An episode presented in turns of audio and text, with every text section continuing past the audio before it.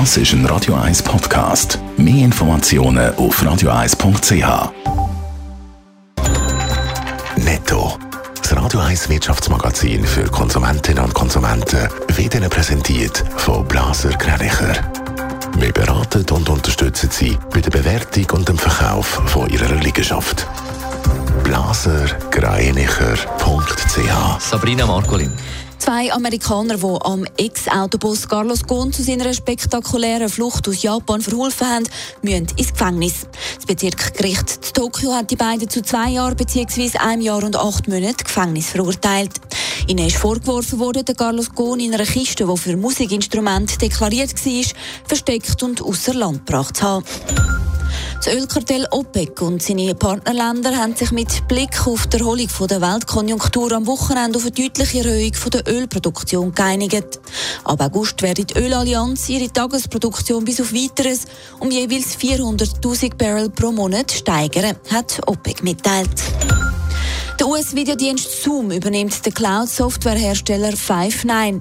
Zoom hat einen Kaufvertrag mit Five9 im Wert von rund 14,7 Milliarden Dollar geschlossen, hat das Unternehmen mitteilt. Zoom ist während der Corona-Pandemie für viele Menschen im Homeoffice zum einem wichtigen Werkzeug für Videokonferenzen geworden, um sich mit den Mitarbeitenden auszutauschen, Kundengespräche zu führen oder eine Online-Schulstunde zu besuchen. Ja, mit den letzten beiden Kantonen Zürich und Aargau ist der Ferienstartschuss in der Schweiz gefallen. Dank dem Covid-Zertifikat ist Reise ja wieder ein bisschen uneingeschränkter möglich. Sabrina Margolin, sind denn das Wochenende auch schon Haufen Leute verreist? Ja, tatsächlich ist ein bisschen etwas los gewesen. Das Passagieraufkommen am Flughafen Zürich ist zum Ferienstart zum Beispiel deutlich angestiegen. Aber es liegt immer noch klar unter dem Vorjahr und gut die Hälfte tiefer als vor der Corona-Krise zum genau sein, erklärt die Flughafensprecherin Jasmin Bodmer.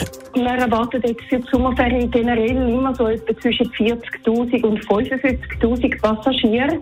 Also es wird sicher mehr haben. Es hat auch der Wochenende in der Tendenz mehr und dann auch über den Tag verteilt zu gewissen Zeiten natürlich ein höheres Passagieraufkommen, gerade so Mittagszeit rum.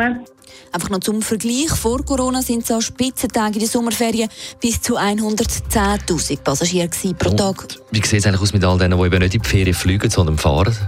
Ja, der Ferienstart hat für ordentliche Blechlawinen gesorgt. Vor dem Gotthard ist äh, die zu Spitzenzeiten am Samstag auf 15 Kilometer angewachsen.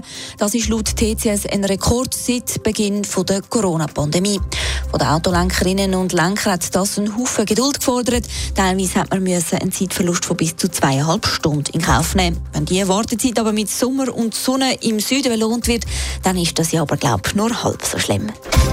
Netto, das Radio 1 Wirtschaftsmagazin für Konsumentinnen und Konsumenten.